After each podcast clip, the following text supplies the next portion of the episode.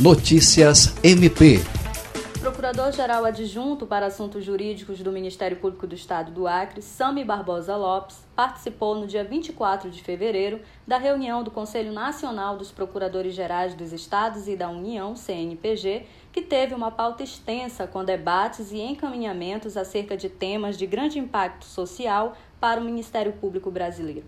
No início dos trabalhos, o colegiado recebeu o presidente do Congresso Nacional, senador Rodrigo Pacheco, e o Procurador-Geral da República, Augusto Aras. Em manifestação aos presentes, ambos defenderam a importância da união entre os poderes e as instituições, respeitadas as prerrogativas e independência no enfrentamento à grave crise que vive o país devido aos impactos do novo coronavírus.